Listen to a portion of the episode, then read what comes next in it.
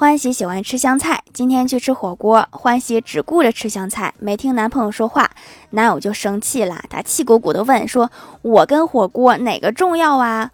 欢喜说：“当然你重要啊。”男友又问：“那如果我跟香菜掉进火锅里，你先捞谁？”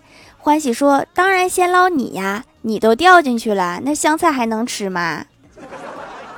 果然还是吃重要。